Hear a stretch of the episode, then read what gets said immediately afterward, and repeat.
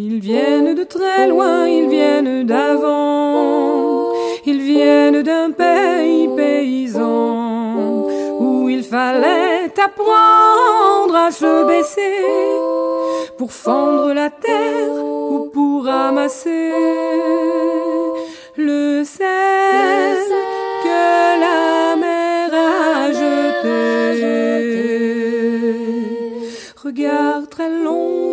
photo passé, sans peine, sans joie ni regret, le complet du mariage et les robes blanches ne sortent plus guère que pour les dimanches.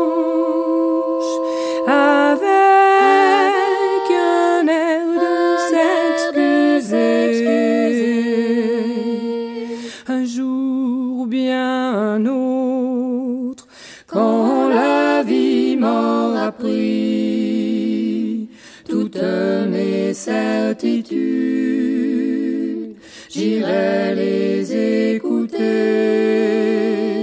j'irai me reposer à l'ombre de la patience des anciens. Bienvenue, amis auditrices, amis auditeurs d'À l'ombre de la patience des anciens, une émission proposée en direct tous les samedis à partir de 11h, avec une rediffusion également le vendredi à 17h sur les ondes de cette même radio au 99.2 www.radio-méga.com 35 rue Prompso, adresse physique à Valence. Madame Supermarché, avec sa pomme dans son panier, cogne à la porte du directeur, grommelant à propos de la musique de supérette provenant d'un haut-parleur du rayon chaussures, répandant sur le sol tous ses achats. Tout ce qu'elle a choisi est convenablement congelé. Allez, mange ça et reviens après pour en acheter plus. Madame Lèche-Vitrine, avec un polichinelle dans son tiroir, se prépare une infusion chimique. Coassant avec un voisin, tout en polissant un sabre, sait comment pimenter un ragoût. Pas la peine de s'inquiéter avec un peu de Hurry Curry, spécialement empotionné pour vous. Inutile dans ces conditions de vous plaindre si vous êtes appelé à l'extérieur, dehors lorsqu'il pleut. Croquette pour chat, croquette pour chat, nourriture, encore, encore et encore. Madame au ciré jaune, avec un filet dans son panier, peinant à mort pour achever ses courses. Des marchandises pour la table avec une légende sur l'étiquette, se noyant dans une source miraculeuse. Ne croyez pas que je sois un malotru si je vous dis que c'est de la nourriture pour chat, ne convenant même pas à un cheval.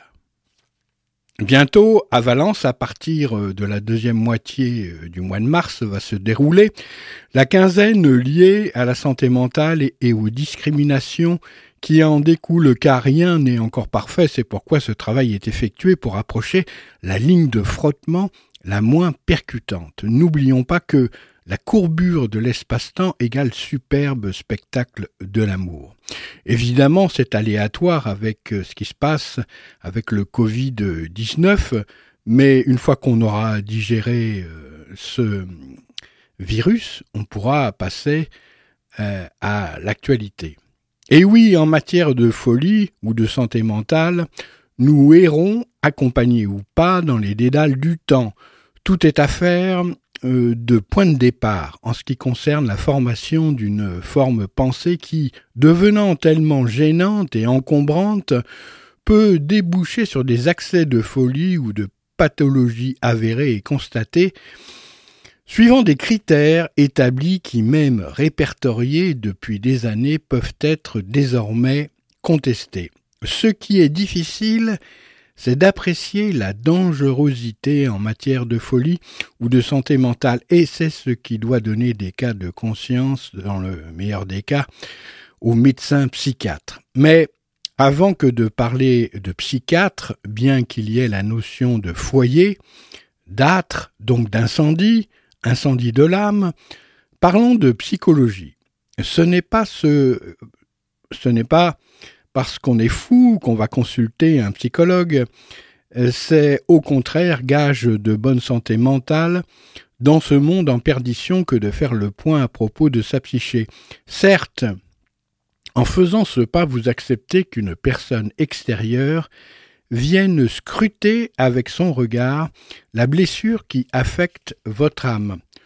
Vous serez donc, euh, dans le meilleur des cas, accompagné, et dans le pire, vous aurez l'impression d'être un tant soit peu contrôlé par une entité qui tire sa légitimité d'études et de diplômes officiels.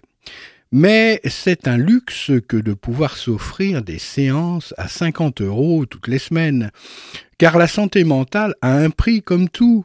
Qu'en est-il du pauvre Pékin qui n'a rien et qui sombre peu à peu dans l'antre de la folie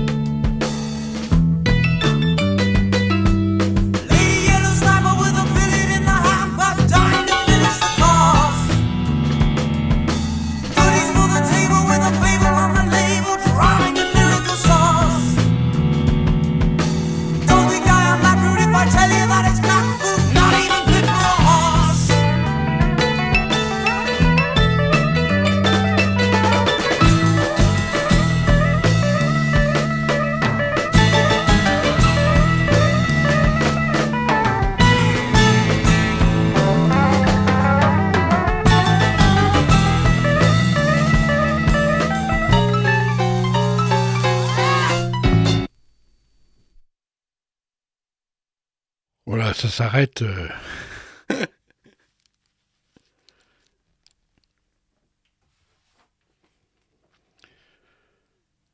Alors,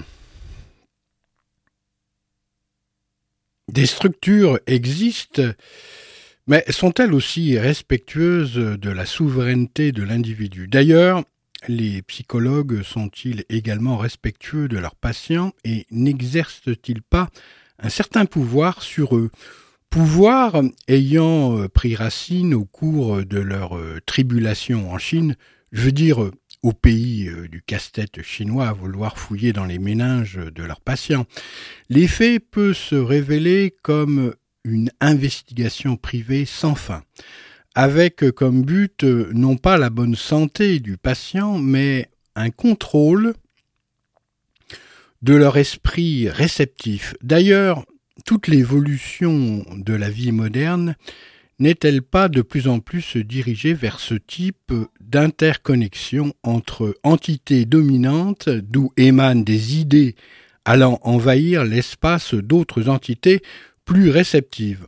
La notion de thérapeute euh, servirait alors, serait alors liée au fait que les idées colportées par l'entité dominante seraient de nature à faire progresser l'esprit réceptif plutôt qu'à le subjuguer pour lui tirer soit des sous, soit euh, des avantages euh, quelconques. Vous voyez donc à la lueur de ces quelques réflexions que tout est affaire de pouvoir et de discernement.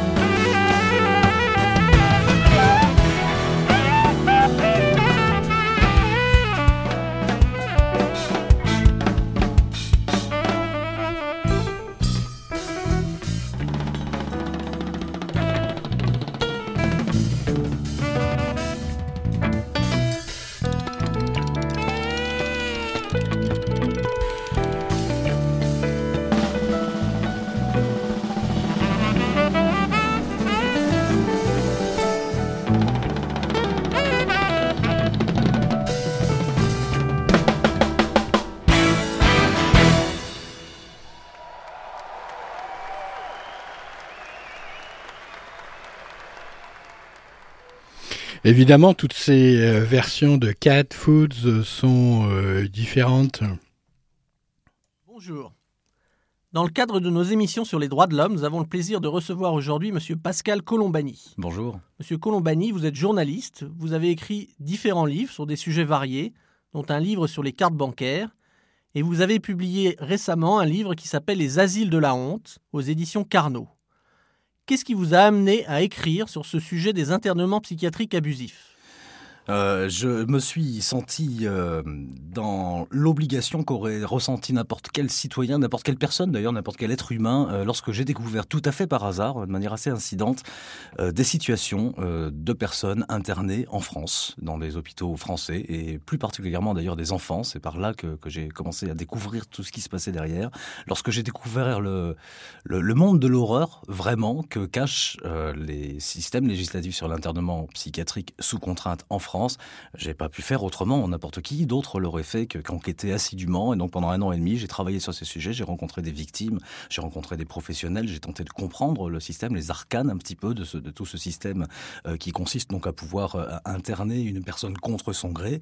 Et euh, j'ai découvert que malgré des efforts législatifs qui ont été faits il y a dix ans, il y a plus, il y a plus de dix ans maintenant. D'ailleurs, il y a presque 14 ans puisque c'était en 1990. Il y avait eu à l'époque une loi qui devait protéger les victimes d'abus. Euh, euh, dans le milieu psychiatrique. Et euh, en réalité, on est arrivé à une situation exactement contraire, avec deux fois plus d'internements aujourd'hui et des situations derrière qui sont des situations dramatiques et même des situations inhumaines qu'on n'a pas le droit de tolérer. Pouvez-vous nous donner un exemple concret d'un internement abusif?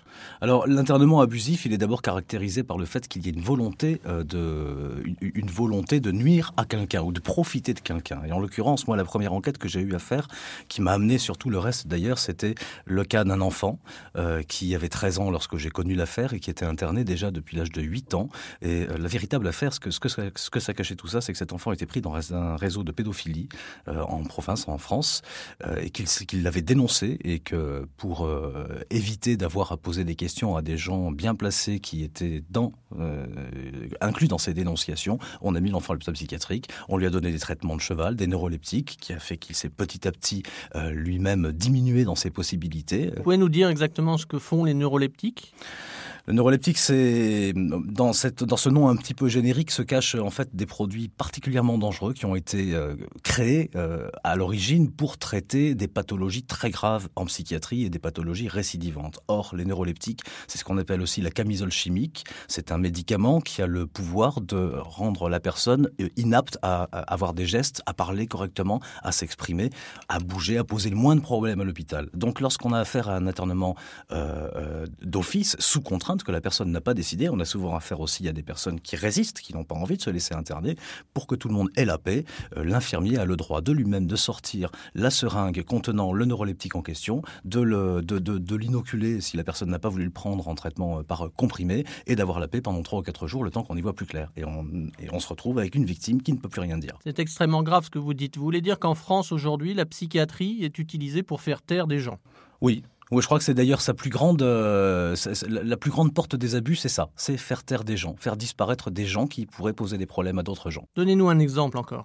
Bah, au-delà des enfants qui sont victimes euh, d'actes euh, pédophiles, comme je le disais tout à l'heure, on trouve fréquemment des situations de personnes qui sont par exemple des personnes âgées ou des personnes plus ou moins fragiles, mais qui ont des biens matériels. Et on retrouve très fréquemment des histoires familiales, des, vraiment des histoires vénales, familiales, qui consistent à faire rentrer la personne dans le circuit de l'internement sous contrainte pour pouvoir euh, bénéficier de sa fortune, de ses immeubles, de ses comptes en banque, euh, tout ça par le biais également de processus judiciaires.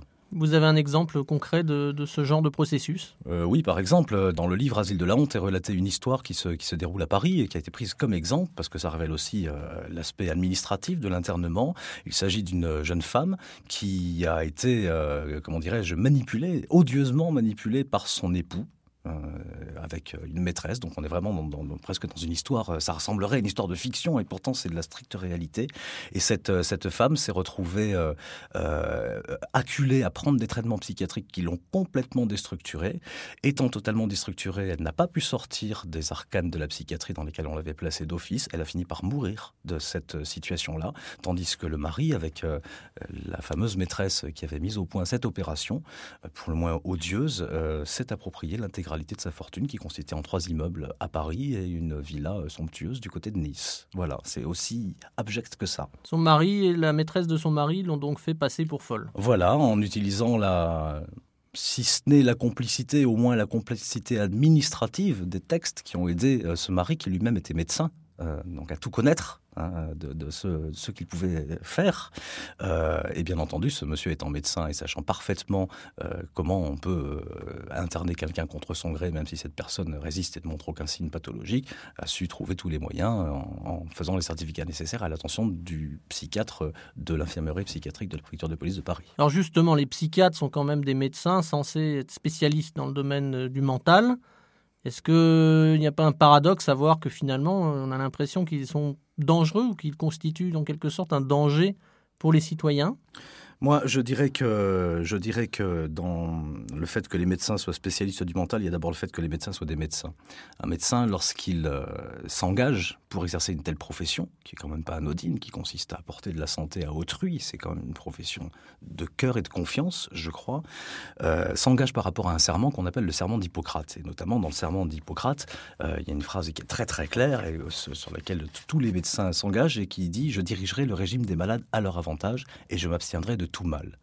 Or, soi-disant au nom du bien que l'on veut faire contre le gré de la personne, on fait non pas euh, du, bien à ces personnes, mais on leur fait beaucoup de mal, euh, quelle que soit la personne, que cette personne soit malade ou pas malade, qu'elle soit victime d'un abus ou pas victime d'un abus au moment de l'internement. Si cette personne reçoit un neuroleptique alors qu'elle n'est pas, euh, qu'elle ne manifeste pas une pathologie grave à laquelle correspond ce neuroleptique particulièrement, si cette personne reçoit ce neuroleptique, elle reçoit un préjudice au niveau de la santé qui est tel que ses conséquences seront sur, perdureront sur plusieurs années. Je m'affole d'ailleurs euh, beaucoup lorsque je m'aperçois que de plus en plus on donne ces neuroleptiques aux enfants aujourd'hui et dans les écoles. C'est très grave, c'est encore effectivement quelque chose qui fait très peur. Oui. Donc vous reprochez aux psychiatres leur euh, comportement ou vous pensez que le problème est plus vaste que, simplement le, la responsabilité des psychiatres? Moi je crois que le problème est beaucoup plus vaste parce que le psychiatre a une responsabilité médicale évidente dans le circuit qui amène quelqu'un à être interné contre son gré et euh, encore plus s'il est victime d'abus. Donc le, psychiatre a une, une, vraie responsabilité médicale. Mais en même temps il fait partie d'un système où chacun a un petit bout de responsabilité sans avoir la véritable responsabilité juridique. Donc chacun y met du sien et quand vous avez quelqu'un qui se retrouve interné, il faut d'abord savoir que cette personne a été euh, interpellée par une manière ou par une autre, puisque la conduite de force. Donc il y a des gens qui interviennent dans cette interpellation. Il y a des gens qui doivent signer au début un arrêté. Normalement, il y a des systèmes qui doivent protéger les gens. Ben, forcément, il y a des gens qui n'ont pas bien fait leur travail, puisque quand on signe un arrêté pour interner quelqu'un contre son gré, alors que cette personne n'a pas de pathologie, c'est que franchement, on n'a pas bien fait son travail. Et ainsi de suite, jusqu'au psychiatre, il y a des gens qui font, qui font, euh, qui, qui, qui, font une partie du travail déstructureur de toute cette chaîne déstructurante en fait. Et le psychiatre, lui, arrive, comme il a en plus le il détient le médicament et il détient l'autorité suprême en termes médical, puisque personne ne va le contester, ben à ce moment-là, il participe effectivement grandement à terminer un processus de déstructuration qui a déjà été entamé par le, par le début de la chaîne, les premiers intervenants. Donc c'est vraiment un problème beaucoup plus vaste encore que le psychiatre, je pense. Dans votre livre, vous donnez un exemple d'une situation qui est typique à Paris, où les internements semblent particulièrement nombreux oui. et euh, sans protection en matière de, de droits de l'homme. Vous pouvez nous, nous, parler de ça? Oui, c'est tout à fait spécifique. Euh, ça, ça, concerne euh, l'infirmerie psychiatrique de la préfecture de police de Paris et plus exactement l'organisation très particulière pour la ville de Paris de l'internement sous contrainte. À Paris, c'est la seule ville en France, seul département aussi, où c'est le préfet de police qui dispose de l'autorité pour amener quelqu'un jusqu'à un internement sous contrainte. Et pour cela, pour faciliter cette tâche, entre guillemets, j'ose le dire comme ça, on a fait à l'époque l'infirmerie psychiatrique de la préfecture de police de Paris, qui était en fait une structure destinée à recevoir des délinquants jugés irresponsables. C'était ça en fait. Hein. Quand vous aviez un criminel qui arrivait et qui pouvait pas être pris en prison parce qu'il était, on voyait bien qu'il était irresponsable et qu'il fallait qu'il soit traité psychiatriquement. À l'époque, servait euh, l'infirmerie psychiatrique de la préfecture de police de Paris pour ça, en vue de trouver ensuite un internement. Et c'est une structure qui a été complètement récupérée et aujourd'hui on peut vous appréhender sur la voie publique sur la simple opinion des policiers qui ont le droit d'observer sur la voie publique que vous avez un comportement qui leur paraît pas normal et qui menacerait soi-disant la sécurité des personnes. Vous pouvez être interpellé donc sans décision de justice, sans recours devant un procureur, euh, le, tout, tout, à fait contre par exemple si vous êtes interpellé pour un contrôle d'identité, auquel cas là vous avez des moyens de vous protéger parce que la loi l'a prévu. Dans ce domaine-là, la loi l'a pas prévu, elle a donné toute autorité au commissaire de police à Paris pour vous amener par exemple à cette fameuse infirmerie psychiatrique de la préfecture de police de Paris. Est-ce que vous avez un exemple concret d'un internement donc à Paris? Ben, je je, reprendrai euh, l'histoire, par exemple, de la malheureuse Claire dont je parlais tout à l'heure, hein, qui a été abusée par son mari. Elle est passée par l'infirmerie psychiatrique de la facture de police de Paris. Mais au-delà de ça, il y a d'autres histoires. Par exemple, celle de ce maire d'une ville de banlieue parisienne, dans l'Ouest, qui euh, s'était fâché avec sa famille politique et au moment des élections, euh, cette personne avait fait cavalier seul et n'avait plus répondu aux sollicitations de sa famille politique. Je, je tairai bien entendu les formations, le nom de la ville, etc., bien que ce soit expliqué dans le livre. Eh bien, ce monsieur qui donc euh, avait eu un résultat fort honorable, il était premier au premier tour, même s'il n'avait pas la majorité, il a été interné pendant trois jours, ça a suffi, par ce biais-là, entre les deux tours, ce qui lui a permis de perdre bien sûr les élections et de perdre toute la confiance de tous ses, amis politiques qui voulaient absolument le, le, faire tomber. Donc euh, même pour exemple, pour, je parlais tout à l'heure d'un enfant qui est vraiment un crime odieux, mais même pour des choses qui sont bêtement avoir plus de pouvoir aux politiques, on peut tuer un homme parce que c'est un petit peu ce qui s'est passé pour lui, le pauvre.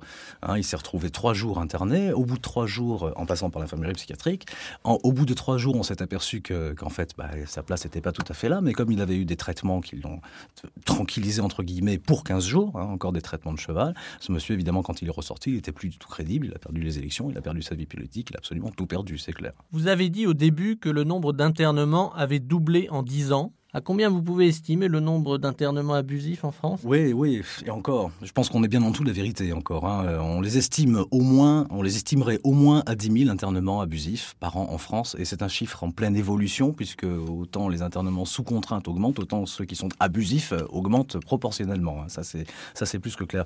Euh, ce chiffre de 10 000, c'est celui qui est avancé par les associations qui sont chargées de recevoir des témoignages, d'aider les victimes, par tous les recoupements qu'on peut avoir. Il faut savoir que d'un côté, il y a strictement aucun chiffre officiel sur les abus, alors qu'on reconnaît ces abus parallèlement. Il n'existe aucun chiffre dans les statistiques du ministère de la Santé, qui regorge pourtant de chiffres, de dossiers, de rapports sur la santé mentale. Hein, il y a eu plus de 50 rapports sur la santé mentale en 10 ans, par exemple. On a étudié vraiment tous les, toutes les choses à la loupe. Mais le chiffre des internements abusifs n'est jamais donné. Donc c'est un chiffre avancé par les associations.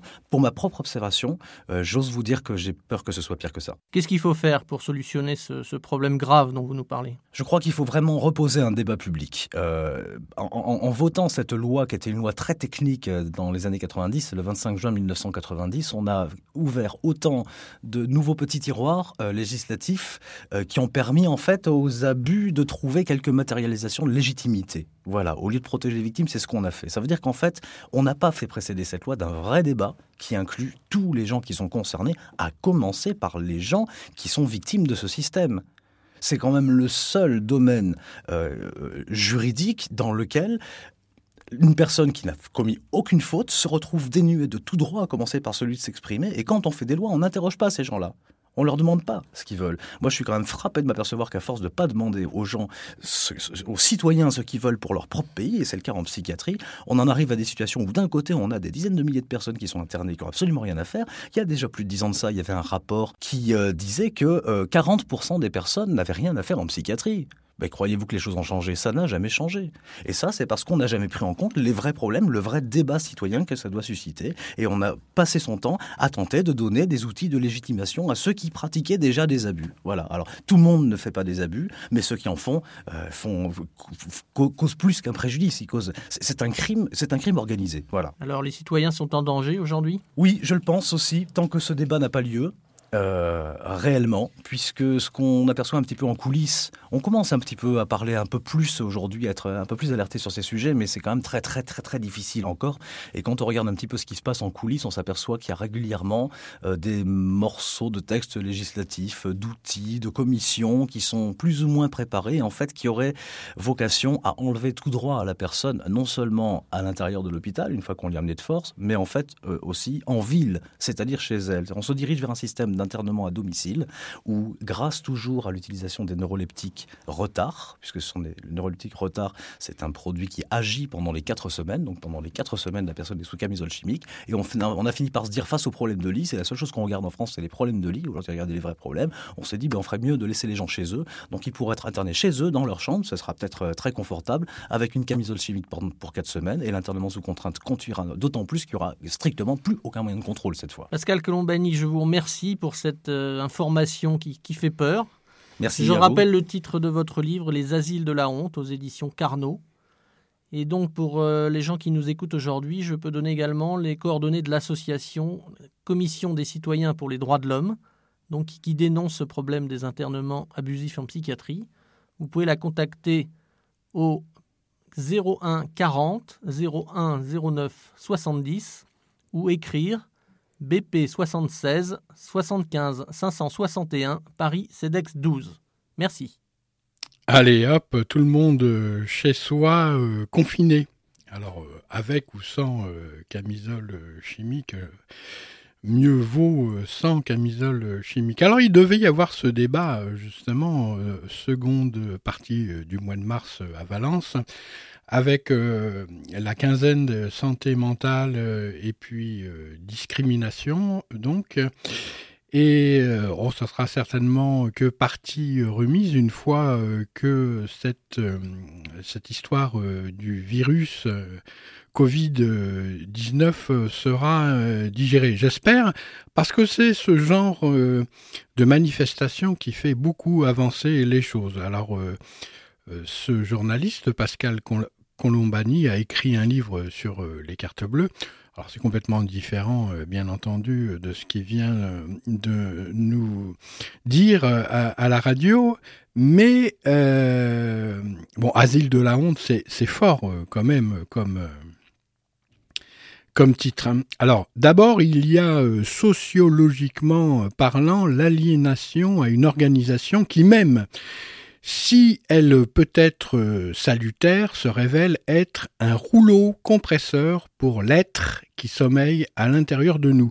Nous sommes face à la tyrannie administrative des voies légales de soins et de prescription, même si cet état euh, dans un pays moderne est générateur de sécurité, elle est aussi dispensatrice de privation de liberté, un peu comme un petit aux prises avec une mère tyrannique qui l'empêcherait d'aller voir le monde plus loin que la laisse qui le retient à elle comme un chien.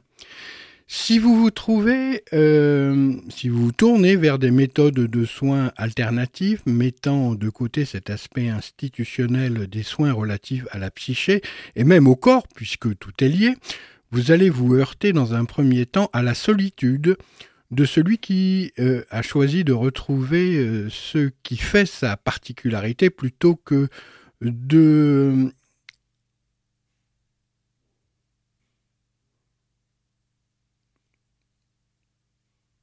ah, il y a quelqu'un qui pénètre dans la radio, je ne suis pas seul. J'ai une oreille de lynx. Ah non, c'est l'œil. Euh, alors donc, qui a choisi de retrouver ce qui fait sa particularité plutôt que euh, de se conformer à euh, la normalité. L'univers bienveillant de la maman administration devient une prison qui vous file des boutons. Vous avez besoin de vous échapper des, barreaux que vous avez créés et qui ont été consolidés par la société. Il faut, à l'image euh, des résistants, donc faire sauter les rails qui mènent au camp de concentration où vous attendent la médication comme solution. Retrouvez le côté euh, sauvage, hors d'âge, euh, n'est pas un mirage. Votre esprit, certes en cage, peut s'envoler euh, de son ermitage comme je le fais en écrivant ces quelques pages. Cela redonnera à votre plumage l'éclat de votre ramage et vous pourriez ainsi retrouver votre fromage qu'un jour quelqu'un vous a piqué lors d'un partage.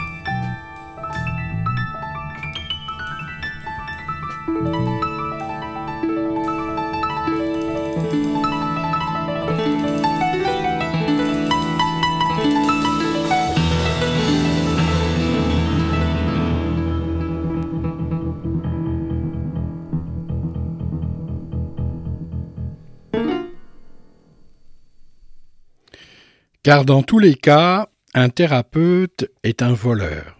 Celui qui vole la quintessence de l'autre et qui, après l'avoir euh, gardé, lui rend lorsqu'il voit que celui-ci est prêt à voler de ses propres ailes. Ça, c'est dans le meilleur des cas. Après de longues années, dans le pire des cas, il ne lui rend pas, dépossédant ainsi celui-ci de ce qui fait le meilleur de son être, et ainsi vont alors les morts vivants parmi les rues euh, des cités et des campagnes. Dans chaque pays, il y a, c'est bien connu, des traditions de chamanisme et autres sorcelleries qui de nos jours connaissent une résurgence notoire eu égard à la défaillance des méthodes de soins de l'âme existants entraînant un incroyable méli-mélo de réseaux de racines remontant à des temps mythologiques, ethniques ou euh, magico-religieux. C'est pourquoi un habile et subtil mélange de l'allopathie et de l'holistique sera bienvenu pour éviter la camisole chimique ou la camisole tout court qui menace le chercheur de vérité. Ceci n'est pas affaire de résignation, mais d'acceptation que même l'être a des limites qu'il doit mesurer et connaître sous peine de se dissoudre comme de la poudre. Préférez-vous la poudre de perlimpinpin ou celle d'escampette? Cette affaire de pirouette cacahuète, expression d'autant plus explicite que son autrice est rentré récemment dans son ailleurs meilleur. Quoi qu'il en soit, dans l'antre de la folie, ça parle du ventre. Il s'agit de manger, manger, manger. Oui, mais quoi? Se nourrir de l'esprit d'un autre ne vous fera jamais découvrir le vôtre. Alors, dévorez-vous vous-même et vous verrez toute la différence qui existe entre le chien servile et le loup habile. Mais ça, c'est la vraie folie, la plus noble, celle qui laisse l'autre indemne, pas de dommages collatéraux lors des rencontres. Il est son propre festin, sera l'avenir saint de demain. Le miracle des loups fera que la pâture sera à la mesure de l'être qui t'assure. Béni soit la fêlure par où passe le murmure d'un monde où tout susurre. C'est sûr, les murs sont faits pour être traversés. Allez, allez, mon vieux chaussette, tu peux y arriver, tu peux le faire. Il n'y a que ce frein dans ta tête que tu as oublié de retirer pour passer de l'antre de la folie au ventre de l'embellie.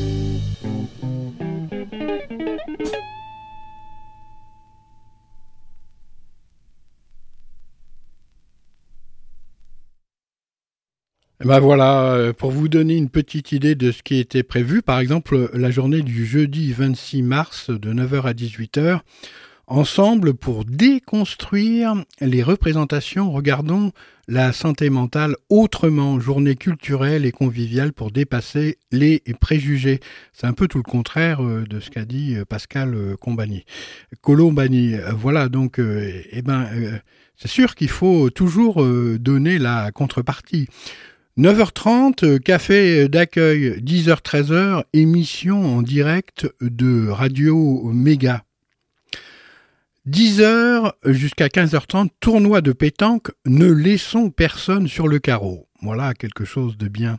10h30, 13h, déambulation de la fanfare, le cheval de Troie. 11h30, 13h30, déjeuner. 15h30, 16h30, théâtre, forum, stigmatisation et lutte contre les discriminations. 17h, 18h, conférence, le rétablissement et toute la journée exposition d'art brut, collection extraordinaire. Ben voilà ce qui vous était euh, proposé euh, donc euh, au centre hospitalier Drôme Vivarais et en partenariat avec Valence. Espérons que ça pourra quand même avoir lieu même plus tard. Voilà, je voulais quand même donc faire cette émission euh, eu égard justement à la situation euh, due au confinement euh, chez soi de nombreuses personnes, avec ce virus qui comment nous embête quand même un petit peu sérieusement. Passez un excellent week-end, amis auditrices, amis auditeurs euh, de Radio Méga et d'à l'ombre de la patience euh, des anciens. Et je vous retrouve euh, la semaine prochaine pour une autre émission d'à l'ombre de la patience des anciens, sinon demain à 11h pour l'émission Les 2D, des livres et des rives. À bientôt. Magnifique, avec plein de synthétiseurs, des gens très brillants, très avant-gardistes qui, au bout de trois jours euh, de ce film, me confie le mixage de la musique mono du film parce qu'il travaille avec un Anglais qui n'avait pas trop compris comment ça marchait pour le cinéma. Et euh, j'ai une photo dans le bouquin où je suis halluciné parce que je suis derrière la console d'Héroville. Moi, je ne servais que d'assistant technique sur le projet. Et il y a Roger Waters et David Gilmour qui me regardent parce que le metteur en scène avait dit qu'il n'est pas très content du son de la musique. Il me regarde et me dit Tu veux pas le mixer, toi, le film? Et Je me dis Oh là là, galère, galère.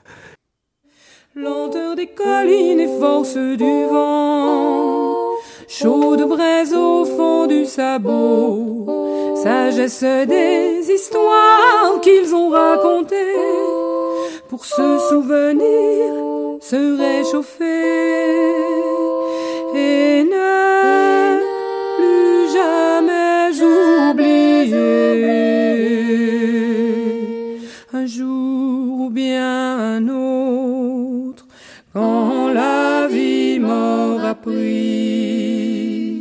toutes mes certitudes,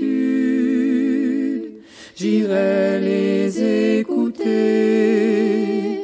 j'irai me reposer à l'ombre de la patience des anciens.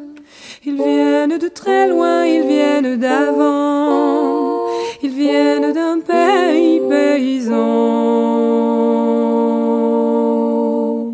Allez, euh, je voulais euh, comment m'excuser auprès de ceux qui roulent en voiture et qui écoutent. Euh, j'ai encore oublié le RDS ou le RDC, je crois. Voilà, le RDC c'est la République du Congo, c'est pas pareil. Alors le RDC c'est tout simplement comment l'appareillage qui permet d'afficher ce qui passe la radio en direct dans le coin. Voilà. Allez, portez-vous bien.